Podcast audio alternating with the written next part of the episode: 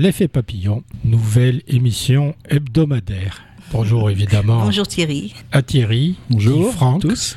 ce que disait Friedrich Nietzsche, qui était un philosophe allemand, de beaucoup de cordes à son arc et pas d'arc à ses cordes. Et Nietzsche a posé que la religion est en réalité un alibi face à la faiblesse humaine et au malheur, sur quoi on devrait disserter par les temps qui courent. Et il disait Je veux nuire à la bêtise. C'est un beau programme, c'est un grand programme. Je partage pas tout ce qu'a dit euh, Nietzsche, et il faut faire preuve d'intelligence pour lire ces auteurs-là, parce que tout n'est pas écrit, il y a ce qu'il y a entre les lignes.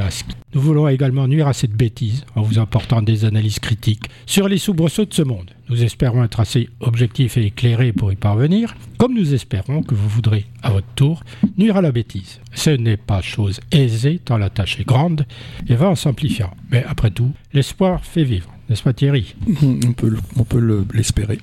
On peut espérer l'espoir. voilà. Sans rien lâcher, comme on dit. Donc ne lâchons rien et continuons à lutter parce que sinon on laissera les imbéciles gagner. Donc on va peut-être commencer par la Chine, une analyse euh, large de la situation actuelle en Chine. Les tensions persistantes et qui s'accroissent entre la Chine et les USA renforcent les risques d'une guerre entre eux. Est-ce l'apparence ou la réalité? Point d'interrogation. A priori, pour le monde des affaires, mais il n'y a pas que lui, une guerre entre les deux premières puissances mondiales est très improbable. On est aujourd'hui focalisé sur l'incursion en territoire étranger, USA et Amérique du Sud, d'un ballon chinois ou de plusieurs ballons chinois, après d'autres, paraît-il, puisque du temps de Trump, il y en a eu quelques-uns qui ont survolé le territoire des USA, mais on a oublié de nous le dire. Et on se retrouve comme au temps des frères montgolfiers, alors que nous sommes au temps des satellites. Erreur de, débutants, ou alors provocation, il y a certainement des deux, mais enfin, provoquer euh, des États qui ont la puissance des États-Unis en envoyant des ballons, on est sûr de se faire prendre, c'est complètement idiot comme euh, raisonnement. On peut s'attendre à tout de la part de certains militaires. Mais c'est quoi ce ballon, au fait? L'armée américaine a abattu samedi dernier, au large des côtes de Caroline du Sud, ce ballon chinois, considéré par le Pentagone comme un ballon espion, destiné à récolter des informations sensibles. Bien évidemment, Pékin soutient de son côté qu'il s'agissait d'un aérostat civil, principalement destiné à recueillir des données météorologiques. Ce qui est quand même étonnant, c'est qu'ils prennent des arguments pareils et qu'ils oublient qu'un ballon espion ou un ballon météo, il n'a pas à survoler le territoire d'un autre pays que la Chine sans en demander l'autorisation. Du coup, le gouvernement à Pékin a refusé samedi la proposition américaine d'un appel téléphonique entre le chef du Pentagone et son homologue pour essayer de, de mettre un peu d'eau dans leur vin, si on peut dire, ce qui confirme la dégradation des relations entre les deux premières puissances du monde. Le gouvernement chinois a estimé lundi que les États-Unis, en abattant le ballon chinois qui survolait leur territoire, avaient gravement affecté et endommagé les relations entre les deux pays. On croit rêver devant tant de mauvaise foi. Ce qui d'ailleurs confirme que le mensonge se pratique sans vergogne, pas seulement là, mais ailleurs et par toutes les puissances euh, de la planète. L'incident du ballon a contraint le chef de la, diplomatie américaine, Anthony Blinken, à reporter in extremis vendredi un déplacement très attendu en début de semaine dans la capitale chinoise, destiné justement à apaiser les relations entre les deux grands rivaux. Évidemment, Pékin a dit que la visite n'était pas formalisée, histoire d'essayer de s'en sortir. Malgré cela, l'administration Biden a su vouloir maintenir le dialogue avec Pékin, et tant mieux, et que la visite Blinken serait reprogrammée dès que les conditions seront réunies. Cette affaire de ballon a rappelé au monde entier que les relations entre États-Unis et Chine étaient de plus en plus sous tension. Est-ce que ça annonce la proximité d'un conflit entre les deux superpuissances, qui nous concernerait d'ailleurs également? Encore un point d'interrogation. Certains, et tant mieux, pensent que non, pour deux raisons. La première tient au fait que la Chine n'est pas en mesure aujourd'hui d'affronter un conflit armé avec les Américains, du point de vue militaire, même avec l'aide de pays amis. Ça, c'est la première raison. La seconde, et qui me semble beaucoup plus plausible, c'est que les deux blocs les plus puissants, Chine et États-Unis, sont très interconnectés sur les terrains économiques et financiers. Évidemment, ils ont des problèmes de régulation dans leurs interconnexions. Chacun a besoin de l'autre. L'Amérique est le premier client de la Chine. La Chine a installé chez elle les usines qui fabriquent les produits que les Européens consomment. La Chine, par des coûts de main-d'œuvre très bas, exporte, avec ses produits, un pouvoir d'achat que le système américain ne peut pas fournir par manque de compétitivité. Donc, l'Amérique a besoin de la Chine. Sinon, ses magasins seraient vides. De son côté, la Chine, elle, elle a besoin des consommateurs occidentaux pour faire tourner ses usines. Sans carnet de commandes, les usines ne tournent pas et le chômage s'accroît. Faute de travail, la Chine des villes devient ingouvernable. Ajoutons à cela que la Chine a beaucoup investi ses excédents en dollars et depuis 10 ans en actifs réels, dans les fonds souverains d'ailleurs, des infrastructures et des entreprises occidentales. L'Occident a besoin, pour rééquilibrer ses balances, ses balances de paiement, de ses excédents. Moralité, ces deux blocs ne peuvent pas se faire la guerre. Les États-Unis ne vont pas démolir les usines qui fabriquent les produits dont elle a besoin. C'est QFD. Euh, c'est ce que je viens d'essayer de démontrer. C'est pas parce que je l'ai écrit que c'est la vérité, mais euh, non, mais c'est c'est logique. On, a on a déjà évoqué la, la question des relations euh, sino-américaines, comme on dit, mmh. et effectivement, même s'il y a une, une, lutte entre entre deux, deux grandes puissances, l'une comme l'autre peut pas se permettre dans l'état actuel des choses, euh, une agression euh, vis-à-vis de, la puissance adverse. Dans la mesure où tu viens de le rappeler, il y a énormément de relations entre les, deux États, des relations financières, économiques, euh, voire voire plus. Et bon, on n'imagine pas. donc c'est pour ça. Moi, je me demande si cette histoire de, de, ballons, parce que des ballons, il y en a, il y en a des quantités quand même dans le ciel. Beaucoup sont des ballons météo peut-être pas que, un épiphénomène qui permet d'entretenir un petit peu cette, cette rivalité euh, justement sino-américaine dans l'opinion. J'ai l'impression que c'est un petit rappel pour euh, dire à tout le monde attention, vous voyez que euh, il y a toujours quand même le conflit entre les États-Unis et la Chine qui n'est pas qui n'est pas résolu, qui n'est peut-être pas près de l'être et donc attention, vigilance. Je, je suis pas un spécialiste des ballons, hein, des ballons météo, mais les ballons ovales à la rigueur, ballons météo pas trop. Est-ce que est-ce que vraiment il c'est quelque chose de, Les satellites font la même chose, mais les satellites sont plus discrets. Alors pour et, ils le font avec beaucoup plus de, précision. Oui, c'est ça. Enfin, ça n'a rien à voir, quoi. Hein. C'est pas déjà, c'est pas le même coût. Les satellites sont quand même euh, placés sur orbite par des lanceurs, ce qui n'est pas le cas des ballons généralement. C'est plus cher. Et euh, c'est plus cher, mais bon, ça, c'est incomparable. Enfin, et, évidemment, il y a quantité de satellites, pour le coup, qui, qui, euh, qui sont, qui ont été mis sur orbite, n'ont absolument pas de, de limitation au niveau de l'espace atmosphérique euh, en termes de frontières, par exemple. Nous, nos derniers satellites d'observation, ils ont une résolution de 20 cm. Ils sont très très hauts. 20 cm, c'est rien. Ils voient tout. Mm. Pour en venir sur le, le côté politique de la chose, moi, c'est plutôt mon avis que la Chine continue à essayer de tester jusqu'où ils peuvent aller. Les Européens et les Américains sont capables d'accepter cette agression de leur part alors comme on les a pas arrêtés dès le début, bah, ils continuent à avancer, ce qui fait que ça va devenir de plus en plus violent pour les ballons. Si c'est un avertissement de leur part, la façon dont on traite leurs ballons, c'est un avertissement de notre part et de la part des USA. Moi, c'est plutôt comme mmh. ça que je le vois.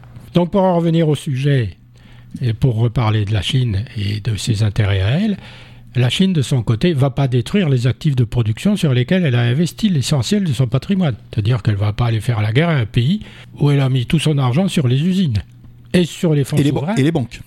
Et les banques, et sur les fonds souverains, c'est-à-dire que la Chine finance les États, a acheté une part, une part de la dette des États, particulièrement des États-Unis, entre parenthèses. Attaquer l'un reviendrait à se détruire un peu soi-même. Et ceci durera le temps, même si nous tendons à réduire nos dépendances vis-à-vis de ce pays on va tenir cette option pour sûr. Ça nous rassure. Hmm. Alors pas de guerre, alors, pas de guerre alors. Comme il n'y a pas d'affrontement direct, il semblerait qu'il y a une espèce de retour à la guerre froide, comme on l'entendait avant, entre l'Europe, les USA et l'URSS, dans les années 70-80. Ces deux grands pays n'ont jamais été aussi rivaux, la Chine et les USA.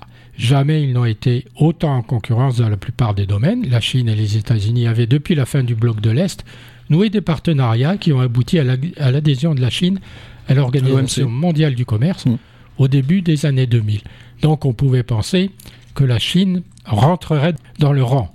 La volonté d'hégémonie de Xi Jinping, un, de conquérir le monde, entre guillemets, sinon pas entre guillemets, donc de repousser la puissance des États-Unis, puis les alliances des États-Unis, font que bah, nos espoirs de voir euh, la Chine se comporter comme on se comporte au sein de l'OMC, je ne sais pas trop comment on se comporte, je ne suis pas rassuré, mais bon, euh, ben, euh, nos espoirs ont été déçus. C'est le moment où la Chine est devenue, de par sa puissance démographique, quoiqu'encore on verra plus loin qu'elle régresse, sa puissance économique et militaire, elle est devenue progressivement un acteur majeur de la mondialisation. Elle a avancé, n'a pas feutré, on ne l'entendait pas beaucoup, maintenant on l'entend de plus en plus, dans le calme et la sérénité. Apparent, puisqu'on s'aperçoit qu'il n'y a pas de calme et de, sérénité dans ces confrontations qui ne sont pas encore des conflits. Je dis ça simplement parce que autant on a été naïf avec la Russie depuis 20 ans, pour des raisons euh, valables ou pas valables, ou par bêtise, autant il ne faudrait pas de nouveau être naïf avec la Russie pour les raisons économiques cette fois-ci. Hein. En août 2018, finalement, tout change. La mondialisation très financiarisée sort d'une crise financière terrible qui a failli détruire les systèmes d'organisation occidentaux. C'est à ce moment-là que le Congrès américain adopte une loi de défense nationale qui désigne la Chine comme son adversaire premier et prioritaire. En disant ça, je donne l'impression que finalement, c'est les USA qui ont déclenché le conflit. Pour la Maison-Blanche, la priorité est de lutter contre l'influence des Chinois et de mettre en ordre de bataille tous ses services, et notamment renforcer le contrôle du sud-est asiatique et de la mer de Chine, avec au centre, bien évidemment, de cette zone, Taïwan. C'est le moment où les États-Unis basculent euh, d'une préoccupation européenne à une euh, préoccupation mer de Chine, sud-est asiatique. C'est ce qui explique aussi qu'on a l'impression que dans le conflit de l'Ukraine, les États-Unis sont peu enthousiastes à soutenir l'Europe. C'est leur intérêt économique qui l'explique. Tu faisais référence à la, guerre froide tout à l'heure. Je pense que les États-Unis, dans cette opération, sont, par rapport à l'Ukraine, ils voient deux intérêts.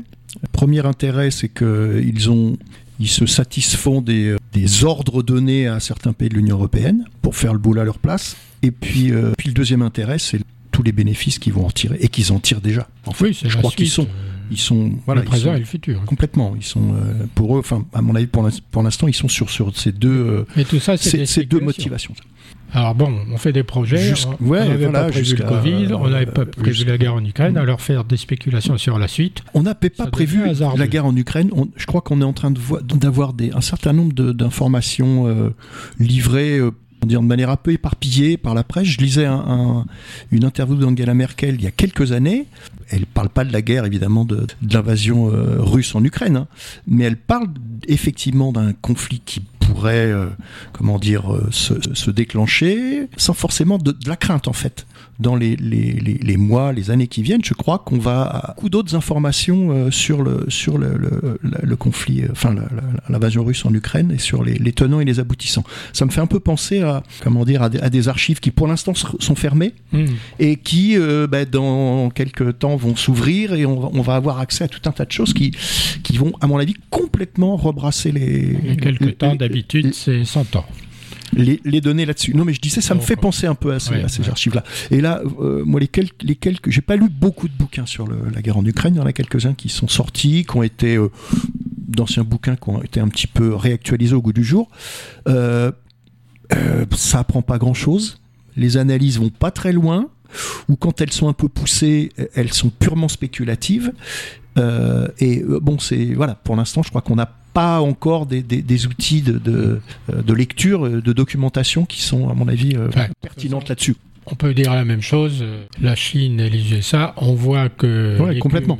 On voit que l'écume des choses et on n'apprendra jamais la réalité des mm. choses parce que un, ça nous ferait trop peur et deux, et deux, ça ferait de l'ombre à beaucoup de politiques mm. en Chine et aux États-Unis. Ce qu'on peut dire simplement, c'est qu'aujourd'hui, on entre et on est entré dans un dialogue de sourds ou plutôt un jeu de rôle qui masque les enjeux de la concurrence entre les deux peuples. C'est-à-dire que ce qu'on voit à la télévision, ce qu'on entend, ce n'est que l'apparence de la diplomatie. C'est ce que je viens de dire. Derrière, on ne sait pas du tout ce qu'il y a. On ne sait pas ce que racontent les diplomates. Euh, bien évidemment, on se dit que les militaires chinois et américains continuent à se parler, les diplomates continuent à se parler, puisque de toute façon, il n'y a aucun intérêt à se battre, surtout pour Taïwan. Hein, si la Chine arrivait à conquérir Taïwan, ça lui coûterait un million d'hommes et il n'y aurait plus rien à Taïwan. quel serait l'intérêt pour eux, alors qu'ils visent, visent surtout les puces électroniques C'est ça qu'ils veulent conquérir. Enfin bon, je schématise bien sûr. Jusqu'à ce qu'ils les fabriquent en fait. ah oui, mais ils les fabriquent pas, parce que les machines sont interdites à l'exportation euh, en Chine. Bon, il va leur falloir beaucoup de temps. Il faut beaucoup de temps pour faire ces choses-là. On le sait bien, puisqu'on voit bien dans le programme spatial européen avec l'ESA euh, qu'Ariane, bah, elle a pris un retard phénoménal. Mm. Alors qu'on était en pointe pour tout, y compris pour l'avion Hermès. Après, Bah, tu, tu rappelais tout, très long. tu C'est rappelais très, tout à l'heure la, la, comment dire, la rapidité avec laquelle la, la- euh, le niveau technologique de la Chine euh, euh, s'est développé, s'est perfectionné. Je, enfin, je pense qu'ils ont vraiment les moyens humains et technologiques d'aller très vite sur un certain nombre de, de questions. Moi, je me souviens qu'on avait dit que le Japon allait battre tout le monde de ce côté-là. Ça, c'est presque fait. Résultat, ouais, ça c'est C'est presque, presque fait. Eh ben, du coup, ça s'est pas fait. Un pays de 120 millions d'habitants qui, qui devient la deuxième puissance mondiale dans les années euh, Bah, 70-80, quoi. hein. Quand on exploite les brevets Et- des autres, c'est plus simple. hein, Exactement. moins cher et, puis, et puis quand Bon. la reconstruction a été... euh, donc bon. Donc, euh, on ne sait pas où. Mais va. pour l'instant, voilà. Ce qui est sûr, hein, c'est que pour la Chine, la relation avec les États-Unis est primordiale. On vient d'essayer d'en faire la démonstration. Première puissance économique, politique et militaire du monde, unique superpuissance depuis la fin de la guerre froide, l'Amérique constitue pour de nombreux Chinois à la fois un modèle et un rival évident. Quand on voit les villes chinoises, on n'a pas l'impression d'être en Chine. On a l'impression d'être dans une ville européenne ou américaine Mhm. moderne, avec des gens qui ont le même comportement que les citoyennes et les citoyens dans une grande ville de, de- de nos États à nous. Pour les États-Unis, de leur côté, seule la Chine apparaît comme un pouvoir unifié concurrent. Il n'y a pas d'autre concurrent que la Chine. Euh, L'Inde pourrait le devenir. Je reviens sur l'Inde à chaque fois parce que c'est une puissance euh, en devenir et une, et une puissance qui. Enfin bon, on en reparlera. Qui, qui, qui, est peut-être plus dangereuse qu'on ne pense, euh, y compris du point de vue idéologique, et qui, ne l'oublions pas, est quand même rival de la Chine, puisqu'il y a des rivalités entre ces deux puissances nucléaires, au Ladakh, euh, etc., etc. On l'avait dit la crois- semaine dernière. Je hein. crois que la différence de, qui peut, enfin une des différences qu'on peut qu'on peut remarquer, c'est euh, quand on compare l'Inde et la Chine, c'est euh, bon la première différence, c'est le système économique, évidemment, qui pendant des dizaines d'années n'a pas été, n'a pas du tout été le, le même dans les dans les deux pays, même si maintenant il y a une tendance de la Chine à, à s'aligner un peu sur le capitalisme mondial. Et puis le deuxième point, C'est la, la- les questions, c'est des questions démographiques. C'est-à-dire Oui. que autant la Chine a contrôlé ses naissances, autant le- l'Inde ne l'a jamais fait. Sauf dans certains, de certains États, je pense au Rajasthan par exemple, mais qui a une, une, comment dire, une gouvernance complètement, complètement différente du, du reste des États indiens. Le problème de l'Inde, ben, on- oui, on, le a- problème de ouais. l'Inde, de l'Inde, c'est pas la natalité, c'est les castes. C'est ce que j'avais dit la semaine dernière. Ce qui freine la société euh, Oui, c'est- indienne. Moi, je, quand j'y suis allé, je pensais que ça s'était effacé. Pas du tout. Je me suis retrouvé. bah, officiellement, ça n'existe plus. ah oui, mais officieusement, ça existe. Les Bien sûr. mariages se font pas Bien entre sûr, castes. bien euh, les brahmanes, les brahmanes, ça existe, les, intouchables, ça existe. euh, les intouchables, qui ne sont pas une caste, ouais, ouais, ouais. euh, doivent rester où ils sont. Mhm. Donc, donc c'est un frein au Oui, oui, développement. hein. Bon, bref, c'est une incidente. Alors, tant que la Chine et les États-Unis ont une conscience aiguë de cet état de choses, la relation qui lie les deux puissances du Pacifique est lourde de fascination, admiration, méfiance. C'est-à-dire, euh, je t'aime moi non plus un peu. Ce qui, qui peut nous rassurer d'une certaine façon sur euh, un conflit hypothétique à venir. En outre, la Chine fonctionne sur les marchés extérieurs, c'est ce que tu viens de dire, comme un acteur capitaliste, mais sur le marché intérieur, avec le toute puissance du PC, et il y a beaucoup de gens qui ont adhéré au PC, la gouvernance reste autoritaire. C'est une dictature. On peut l'appeler comme on veut. Euh, c'est pas un système illibéral, c'est pas une démocratie libérale, c'est une vraie dictature avec tout qui manie tous les outils de la dictature. Les autorités chinoises promettent depuis plus de dix ans une ouverture de ce marché intérieur, mais ne le font pas. Politiquement, ils estiment que le peuple chinois n'est pas mûr pour, profiter d'une consommation de masse. Donc, ils ont bien peur de l'envahissement euh, de l'économie étrangère dans leur propre économie et du choix que ferait, du choix de consommation que ferait à ce moment-là euh, la population qui euh, y consomme, ce que pour l'instant, il y a des ouvertures bien sûr, mais qui consomme en majorité, ce que la Chine produit. Mais la gouvernance a surtout peur de ne pas savoir gérer ce moteur, donc ce moteur de développement, de l'Occident qui fait de la consommation individuelle un des facteurs de la prospérité grâce à les libertés individuelles. Alors bon, je ne sais pas si vraiment c'est un facteur de prospérité, mais le développement économique, on l'a considéré et on le considère tou- toujours comme le moteur de l'accès à la liberté, donc le moteur d'une modification idéologique et politique dans les dictatures ou, dans des pays qui ont des, des, gouvernances euh, autoritaires. Ça, c'est pas toujours vérifié, c'est le moins qu'on puisse dire. Parallèlement à ce phénomène, on sait désormais, depuis le Covid, le confinement et l'enfermement, que la gestion a été très mal faite en Chine, ce qui a détérioré les capacités de production. Covid, enfermement, ben les gens ne vont plus travailler, ils produisent moins, il y a moins de ressources intérieures et extérieures en Chine. Ça leur a posé un problème. Visiblement, ils ne l'avaient pas vu venir. Ajoutons à ça la baisse de la natalité, c'est le résultat de l'enfant unique depuis 30 ans. Et puis on voit bien que les Chinoises ne veulent plus d'enfants parce qu'elles n'ont plus confiance dans l'avenir un enfant, ça coûte cher, ça réduit leur pouvoir d'achat. je, crois que les, les, Chinois sont euh, passés euh, de manière un peu forcée, mais ils sont passés euh, de, l'un à l'autre.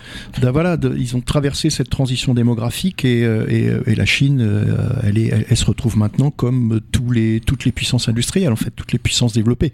C'est-à-dire une, une, une natalité faible et une mortalité faible. Donc on est on est dans la dans la situation qu'ont connue euh, voilà les, les, mais un vieillissement de la population élevé par contre. Ouais bah comme comme comme comme, euh, en Europe. Voilà, on, retrouve à peu près les, à peu près les mêmes. Euh, alors après, faut faut faut sûrement nuancer parce que euh, je suis pas sûr que dans les campagnes chinoises, notamment les campagnes de l'Ouest, la natalité soit comment dire si faible que ça. Mais bon, après c'est beaucoup d'informations. Bah voilà, c'est toujours compliqué d'avoir des infos sur les, les, provinces, des provinces de Alors donc, baisse de natalité, vieillissement de la population. Ben, si on parlait des retraites en Chine, et j'ai lu hier qu'ils allaient baisser le montant des retraites, on se retrouverait finalement confronté au même problème qu'en Europe, et particulièrement mmh. en France, puisqu'on a exactement la même configuration. En plus, en Chine, il y a peu de services publics et sociaux, peu d'écoles et de formation d'une certaine façon, la Chine n'a visiblement pas, objectivement, les fondamentaux de la gestion d'une économie de concurrence.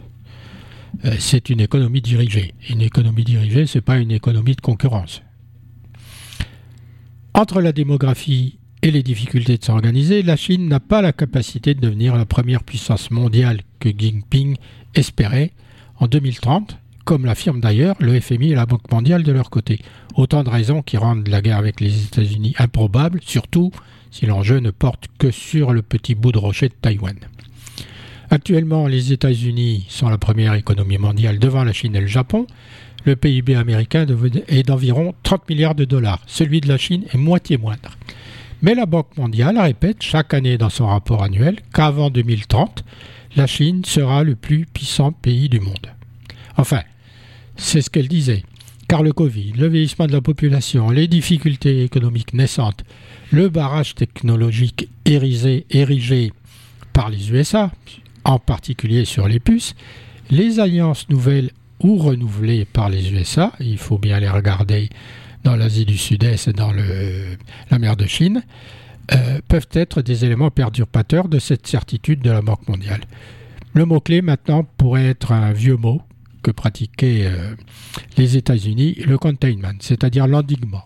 Un faisceau de mesures isolées qui, mises bout à bout, forment un authentique cordon sanitaire autour du pays dont on espère freiner la volonté politique. C'est ce que font les États-Unis. Tu parlais de la guerre froide, c'est exactement ce qu'on a, ce qu'on a appelé la doctrine Truman. C'est ça. Alors, un exemple hein, dans cette catégorie d'endiguement, les États-Unis viennent de signer avec les Philippines un accord permettant à l'armée américaine d'accéder à quatre bases supplémentaires dans l'archipel situé en mer de Chine. Il ne s'agit pas tant d'y faire stationner des hommes que de prépositionner du matériel, de stocker des munitions au cas où. Avec en tête, bien sûr, la situation à Taïwan, tandis que les Philippines sont en conflit avec Pékin à propos de la délimitation de la mer de, Chine méridionale. Mmh. Donc, euh, les Américains profitent, et c'est normal, de la situation aux Philippines pour essayer de renforcer leur, euh, leur, emprise sur les Philippines qui se laissent faire. Mais il n'y a pas que les Philippines qui sont en jeu dans ces territoires où il y a beaucoup d'îles. Et la bagarre est forte, entre, mm. la bagarre d'influence est forte entre États-Unis et Chine pour essayer de conquérir euh, des nouvelles têtes de pont. Mais pour conquérir cette tête de pont, il faut accéder aux demandes des dites têtes de pont qui sont mm. la plupart du temps des demandes économiques. Si on, imagine un instant par rapport à la, relation Philippines-États-Unis, je précise que les Philippines, c'est une vieille dictature qui a été euh, soutenue à bout de bras par les États-Unis pendant des dizaines d'années, à l'époque des Marcos, etc. etc. C'est ça le containment. Et, ouais, ouais. Mais par tous les moyens. imaginons que la Chine euh, passe un accord avec, je sais pas, je dis au pif, euh, la Jamaïque par exemple près des côtes américaines. J'imagine tout de suite les radios françaises, les France Inter, les France Info, les France Culture demain matin, les journaux français et, d'autres d'ailleurs. C'est des cris d'orfraie, de vierges effarouchées parce que la Chine a, a coquiné avec euh, la Jamaïque pour ça serait. Bah oui, mais la différence, c'est que la Chine est une dictature et les États-Unis sont a priori une démocratie. Ce qu'ils ne sont pas ce qu'ils ne sont pas. donc bien tes théories. Donc, ce qu'ils ne sont pas. Mais, c'est pas une dictature. Mais en géopolitique, on parle, on parle pas des régimes politiques en fait. On parle d'autre chose et, de, de rapports à relations, État, espace, etc. Et là, c'est là, ça pose aucun problème. En fait, ah tu vois, c'est non mais c'est ça que je veux dire. C'est ça. puissant ou misérable. C'est ça. Voilà, c'est ça qui est, c'est ça qui est, qui est toujours. C'est pour ça qu'on est vraiment dans une de succès d'année de la guerre froide parce que on retrouve les mêmes réflexes hmm. Que pendant la guerre froide. Il y a un côté. Sans l'idéologie. Il y a un bon côté c'est le nôtre, le monde libre, comme on disait. Hein. Le hmm. monde libre à l'époque où les Noirs n'avaient pas le droit de vote aux États-Unis, quand même. Et où l'Afrique du Sud était un régime d'apartheid. Ils faisaient partie du monde libre. Et puis l'adversaire, quoi. Le mal, le, Satan, comme euh, dira Bush à un moment donné. On est dans cette espèce de, de, conte pour enfants, quoi. Et on, retrouve un petit peu ça maintenant euh, par rapport à l'Ukraine, mais pas que. On retrouve ça dans, pas mal de, de, questions, de sujets. Bon, voilà. Évidemment, la les bons et les méchants. fait la même chose de son côté dans sa zone d'influence, puisque c'est comme ça qu'ils appellent les choses, y compris Poutine. Ils vivent dans un pays et ils considèrent qu'ils ont des zones d'influence. Alors, c'est autour du pays même, ou bien il euh, n'y a pas de continuité territoriale. C'est sur la mer de Chine, cette île est à nous, ou on fabrique des îles artificielles sur lesquelles on met un aéroport militaire, et on met la communauté internationale mmh. devant le fait accompli. Mmh. Tout le monde fait comme ça. Hein. Bien sûr. pourquoi, la France a mmh. pourquoi la France a gardé ces îles? C'est à cause du territoire maritime. Évidemment.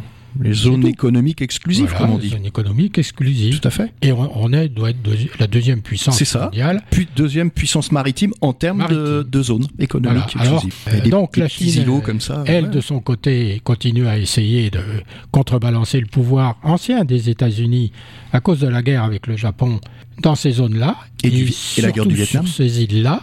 Mais aussi elle essaie de nouer des partenariats au Moyen-Orient, on le voit bien, Arabie Saoudite, Iran, etc., etc., avec des pays, des pays qui ne sont plus amis avec les Américains. Ils l'étaient. Elle continue aussi avec la Russie, bien sûr, qu'elle tiendra bien évidemment sous son joug, parce que économiquement, la Russie ne peut pas lutter, c'est évident, hein. économiquement, elle ne peut pas lutter contre les Chinois. Le jour où ils ah ont mis le grappin sur les Chinois, sur les, les Russes, euh, ça sera trop tard pour les Russes.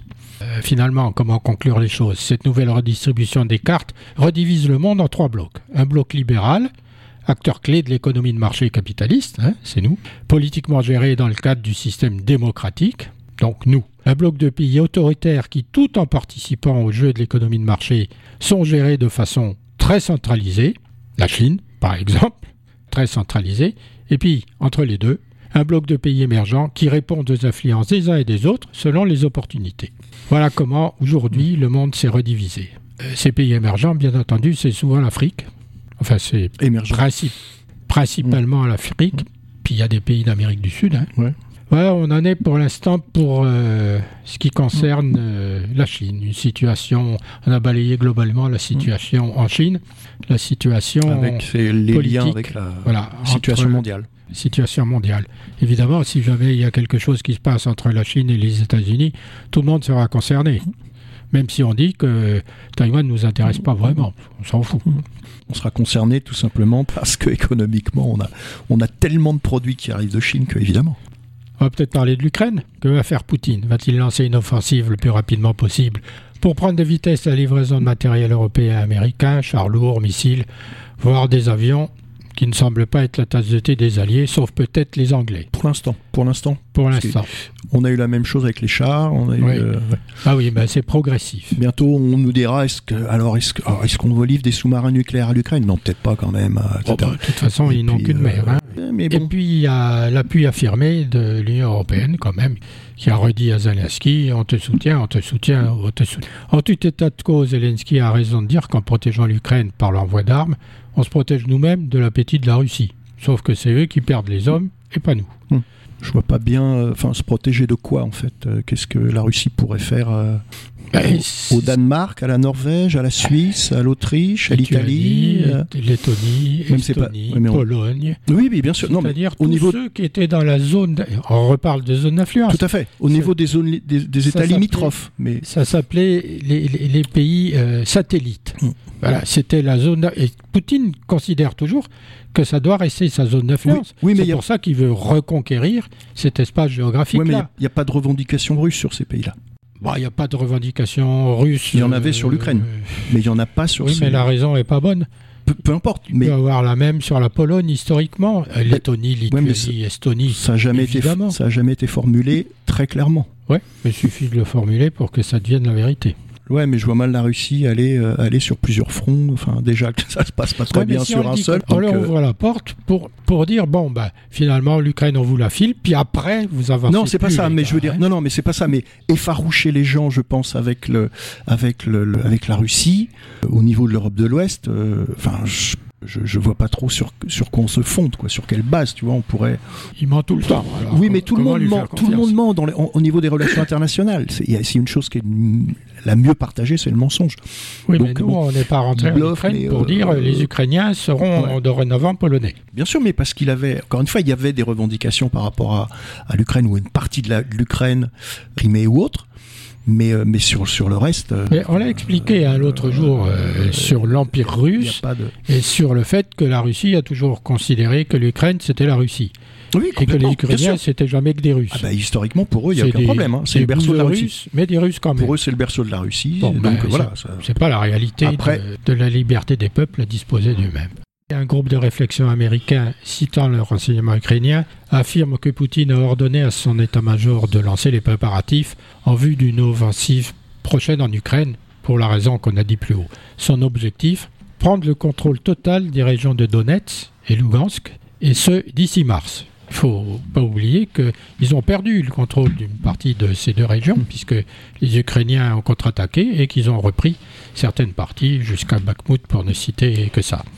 C'est un espoir déraisonnable selon les experts, euh, surtout selon euh, Andrij Cherniak, qui est représentant de la direction générale du renseignement du ministère de la Défense ukrainien, qui a déroulé exactement le même scénario.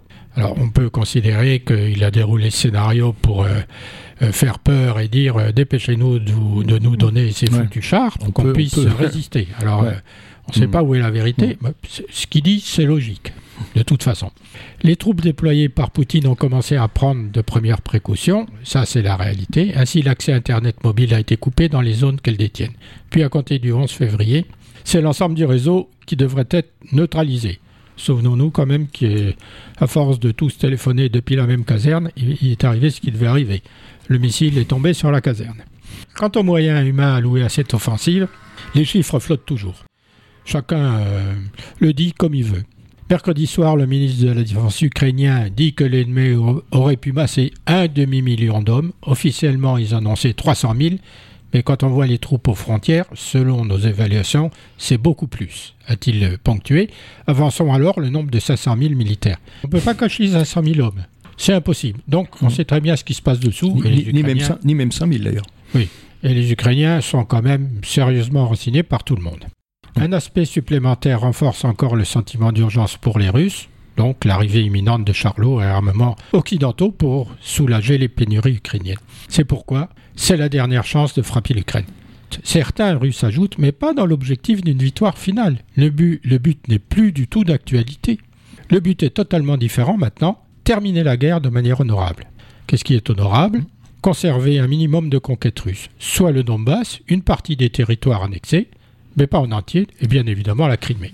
Mais si, dans l'esprit de Vladimir Poutine, cette offensive doit permettre à la Russie de sauver les meubles d'ici mars, l'attaque doit bien sûr débuter quelques semaines auparavant. Le ministre de la Défense ukrainien l'imagine se produire dans trois semaines. C'est proche de nous quand même. Nous pensons que, étant donné qu'ils, les Russes, vivent dans la symbolique. Ils vont essayer de tenter quelque chose aux alentours du 24 février, qui est un genre de date anniversaire. Février ou mars, les officiers de Vladimir Poutine, eux, redoutent que la date de l'assaut soit de toute façon prématurée et craignent d'emmener leurs soldats tout droit dans une énième boucherie. Alors pour donner quelques chiffres sur les pertes, c'est quand même phénoménal. Le bilan des pertes russes est déjà effroyable, ça, on s'en doute. Il y a une semaine, le chef d'état-major norvégien évaluait à la télévision de son pays qu'en additionnant les tués et les blessés au combat du côté russe, on approchait les 180 000 hommes. Une somme qui demeure cependant bien difficile à établir, bien évidemment, rendement, en raison de l'opacité dont le régime de Poutine n'aime son opération spéciale. de leur côté, les Ukrainiens ne, vont certainement pas donner de chiffres. Ils auraient intérêt à en donner à gonfler un peu plus quand même justement par rapport à leur, ah, un moment à leur, demande d'armement. On ne peut pas trop gonfler quand même. Il y a 15 jours, c'était 100 000 de chaque côté. Après, dans toutes les guerres, il y, a une impossibilité absolue de faire un décompte précis au moment de l'événement. Juste un point pour la, Première Guerre mondiale, même si aujourd'hui on a peut effectivement utiliser des outils qui peuvent, euh, qui peuvent accélérer les choses. Pour faire un bilan à peu près précis, il a fallu attendre le début des années 20 pour arriver à peu près aux 1,5 million et demi de morts euh, côté, côté français, par exemple, et aux 2 millions de morts côté allemand. Pendant, le, pendant la guerre, c'était quasiment possible. Même pour Verdun, il y avait des, en 1916, il y avait des, des estimations euh, qui ont varié quasiment du simple au double d'ici la fin de la guerre. Donc c'est toujours très compliqué. Et il y a un jeu, effectivement, bien sûr, on parlait des mensonges tout à l'heure, il y a un jeu autour, des, autour du nombre de victimes. Oui, c'est bien Oui, des ah. fois, c'est stratégiquement, c'est intéressant de gonfler. Oui, bien sûr. Et, à d'autres moments, c'est intéressant de, de, réduire, de diminuer. C'est pour ça que les Ukrainiens ne donnent pas de chiffres. Ce dont il faut se souvenir, et on le dit, quand il y a un mort, il y a trois blessés. Ce qui désorganise une armée, c'est pas les morts, c'est les blessés. Il faut les véhiculer, il faut les ramener, il faut les soigner, il faut les opérer, et ça. Et ils se battent pas ils se battent pas et, en plus ils démoralisent la population. C'est un élément dont il faut tenir compte. Et pour terminer, un des comment dire dirigeants d'une d'une entreprise de fabrication d'armes en Allemagne estimait les profits que son entreprise pourrait faire au nombre de morts que pourrait tuer, qui était en, capacité de tuer un des chars allemands qui serait, qui serait livré. Euh, spécialiste des fabricants de chars. C'est peut-être lui qui serait livré à l'Ukraine. On termine sur cette euh, partie-là. Bon, on a bien compris que les Ukrainiens étaient hyper renseignés puisqu'il y a les renseignements de toute l'Europe plus le renseignement américain, c'est pas rien. L'ISW, qui est un organisme euh, officiel, révèle que dans son, bulletin, révèle dans son bulletin que les généraux ukrainiens voient déjà par-delà la prochaine agression russe et planchent sur leur propre contre-offensive prévue pour l'été. Ce qui est bien compréhensible.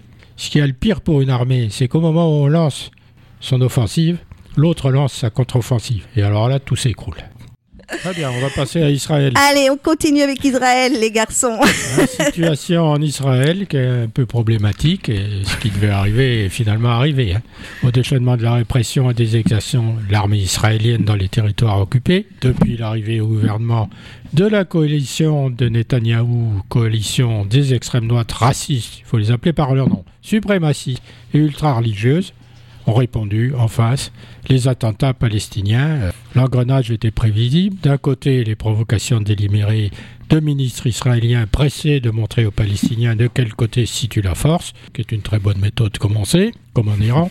De l'autre, la montée du désespoir mortifère devant la dégradation des conditions de vie en Cisjordanie et l'absence de toute perspective de paix. Vous me direz, il n'y a pas grand-chose qui change. Mais rien ne change et rien ne sera fait pour le changement. Rien n'a d'ailleurs été fait depuis le début du conflit. Si on remonte à l'origine du conflit, on nous dit toujours qu'il va y avoir un progrès. Il y en a peut-être eu à certains moments, peut-être parce que euh, les socialistes étaient au pouvoir, quoi qu'encore.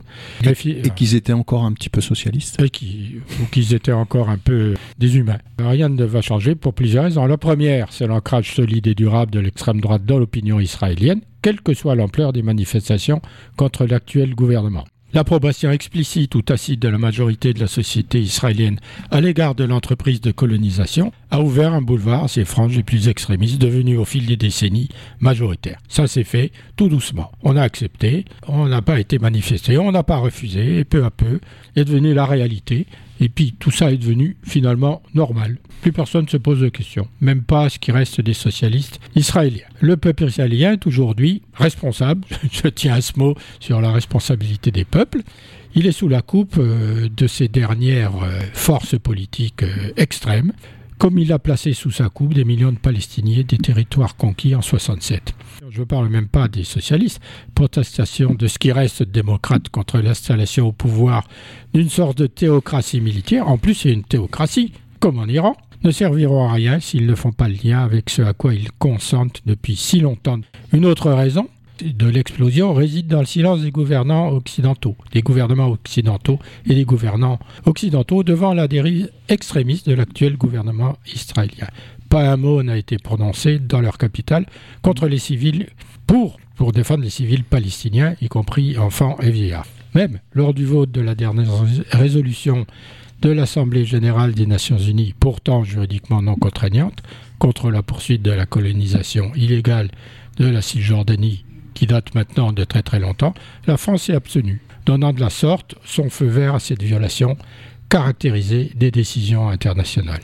Pire, le président français et le premier ministre israélien ont exprimé le 2 février, au soir, puisque Netanyahou était à Paris, leur intention de travailler ensemble contre les activités déstabilisatrices de l'Iran au Proche-Orient et le soutien de Téhéran à la Russie dans son offensive en Ukraine. Emmanuel Macron a également dénoncé à l'issue d'un dîner avec son hôte à l'Élysée la fuite en avant de l'Iran dans son programme nucléaire et averti Téhéran qu'une poursuite cette, sur cette trajectoire ne resterait pas sans conséquences. On ne connaît pas les conséquences, mais c'est un, avertissement sans frais. C'était le communiqué de la présidence française. Emmanuel Macron et Benjamin Netanyahou ont également exprimé leur forte préoccupation face aux activités déstabilisatrices de l'Iran dans l'ensemble de la région de quoi se poser des questions sur qui pourrait freiner l'Iran. C'est quand même énorme, quoi, tout ça. On a, on a quand même affaire à, un peuple qui est le peuple palestinien, dont tout le monde se fout, en fait, qui subit depuis 48 tout et n'importe quoi. On, on, va pas refaire l'historique des, euh, des guerres, des conflits, des répressions, etc. Israël soutenu à bout de bras par les États-Unis. Les Européens, effectivement, ne disent absolument rien. On a l'impression que ce qui se passe là-bas ne les concerne pas ou ne les gêne pas ou s'en foutent complètement. Et en fait, au moment où ça se passe, en fait, ils visent l'Iran. C'est ça qui est assez énorme. C'est-à-dire que le, la, la, menace pour l'instant, c'est pas l'Iran, c'est Israël, c'est l'État israélien. Parce que ça concerne évidemment les Palestiniens, mais pas que. Ah bah, et, il est simple de comprendre qu'on ne veut pas faire est... le boulot contre l'Iran. On va demander aux Israéliens comme peut-être déjà ah. commencé, de le faire. Voilà. Bien sûr, le, bien sûr, on connaît le deal parfaitement, il hein, n'y a, aucun, y a aucun souci. Mais ça veut dire, donc, euh, tout à l'heure on parlait de l'Ukraine, ça veut dire qu'il y a, dans le monde, il y a pour les puissances principales, il y a des peuples qui mériteraient d'être défendus, d'être soutenus, parce qu'ils sont en but à une répression, à une invasion, à ce qu'on veut, et d'autres qui ne le méritent pas. Ceux qui ne le méritent pas sont, euh, sont les Palestiniens, mais pas que. Hein. On pourrait parler de, de, des Africains, on pourrait parler des Latino-Américains. Je me mets à la place d'un gamin palestinien qui essaie de comprendre un petit peu comment fonctionne le monde. Quelle analyse il ferait, lui, de la guerre en Ukraine, par exemple, et du soutien des, des Européens à l'Ukraine? Il dirait, mais il y en a qui ont le droit d'être soutenus, moi, j'ai pas le droit. J'ai pas le droit, pourquoi? Parce que je suis arabe, parce que je suis pas européen, parce que, de toute façon, euh, euh, le territoire dans lequel je vis représente strictement rien pour les Européens. C'est comme ça. On, on, on, évoquait aussi la façon dont une grande partie des, des États, mais pas que, des peuples aussi qui vivent à l'intérieur de ces États, envisageait la, la, question justement et, la, et, le positionnement par rapport à ce qui se passe en Ukraine. Avec ce qui se passe en Israël, c'est, on a vraiment la réponse. Ça va au-delà des deux poids, deux mesures, manifestement. Les, les, relations que, que Macron entretient avec Netanyahou, c'est, enfin, c'est quand même hallucinant. Ouais, si, ce sont si, des relations opportunistes. S'il hein, allait à Moscou, si, si, demain il va à Moscou, Macron, qu'est-ce, qu'est-ce qui sera dit dans les chancelleries européennes ou ailleurs? On va dire quand même, euh, là, il va à Netanyahou, il n'y a aucun souci il n'y a aucun souci. On a un gouvernement quasi fasciste en Israël. Et ben, on discute avec eux. Non seulement on discute, mais en plus, on se les met de notre côté. Pour, euh, parmi les gens qui nous écoutent veulent comprendre ce que c'est que la géopolitique. Il y a un exemple idéal. C'est exactement celui-là ça ne grandit pas les politiques de tout poil qui soutiennent Netanyahou et le gouvernement israélien dans sa conquête frénétique de territoires de la Cisjordanie. Et d'ailleurs, euh, la conquête de ces territoires a toujours été condamnée par l'ONU. Mais là, il faut. Tu parlais de la ligne verte tout à l'heure. Il faut remonter à la déclaration Balfour, hein, quand même. Ouais. Tout vient du début. Moi, je dis France-Allemagne, toujours l'amour vache. Je vais vous donner l'exemple. Alors qu'en janvier, la, la France réussit à obtenir de l'Allemagne qu'elles reconnaissent comme durable l'hydrogène produit à partir d'électricité nucléaire aux côtés des énergies renouvelables, les négociations sont d'un nouveau point mort. Derrière les accords politiques, les négociateurs allemands manifeste encore un refus net face aux propositions françaises dans les discussions à huis alors que le problème semblait réglé. Un énième rebondissement dans une saga longue de plus de deux ans signe que les positions divergent fondamentalement en Europe sur la question de l'avenir de l'atome.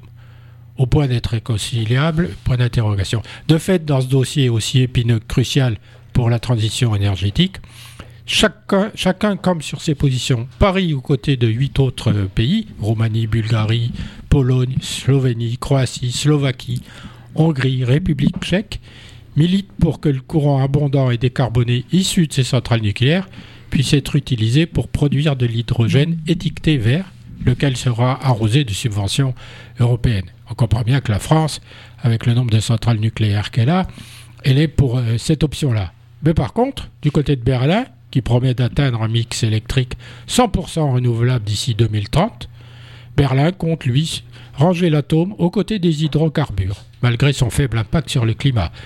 On peut dire qu'il ne passe pas la même chose. C'est moins qu'on puisse dire. Et Berlin refuse donc de qualifier de durable l'hydrogène généré à partir de la fission de l'uranium, tout comme le Danemark, l'Autriche et les Pays-Bas. L'ennemi, c'est le COD, pas le nucléaire. C'est lamentable qu'on n'arrive pas à faire passer cette idée, alors que ça sera nécessaire pour rester dans le jeu industriel face aux Américains et aux Chinois, de nouveau ces grandes puissances qui veulent nous conquérir économiquement, et pour combattre le réchauffement climatique, estime euh, Philippe Boucly, le président de France Hydrogène, qui fédère les acteurs de la filière française. François, euh, Thierry, euh, voilà, je vous propose que on termine pour ce soir euh, le direct parce qu'on doit rendre l'antenne absolument pour une autre émission et qu'on continue à enregistrer le complément. les auditeurs pourront nous retrouver, bien sûr. Je vous remercie beaucoup pour ces super précisions. Merci à vous deux. Alors, on va terminer sur une note d'humour hein, sur les trains. Euh, euh, deux secondes, parce qu'on doit rendre l'antenne, absolument. Sur les trains, c'est une erreur de taille. Quelques centimètres, peut-être plusieurs dizaines, on l'ignore encore, qui risque de retarder de deux ou trois ans la livraison de 31 trains sur un contrat de 258 millions d'euros. Les dimensions communiquées par la Renfe, c'est l'opérateur public espagnol, au vainqueur de son appel d'offres pour renouveler sa flotte dans le nord du pays, se sont révélées erronées. Autrement dit, les trains régionaux tels que décrits dans le cahier des charges n'allaient pas passer dans les tunnels de Cantabrie, des Asturies ou de Galice. Le gag espagnol rappelle la controverse française en 2014 sur les trains trop larges pour les quais de certaines gares, sauf qu'il est plus difficile et hors de question de creuser une montagne que de repousser des, un quai. Merci beaucoup à vous deux. Au revoir. Bonsoir.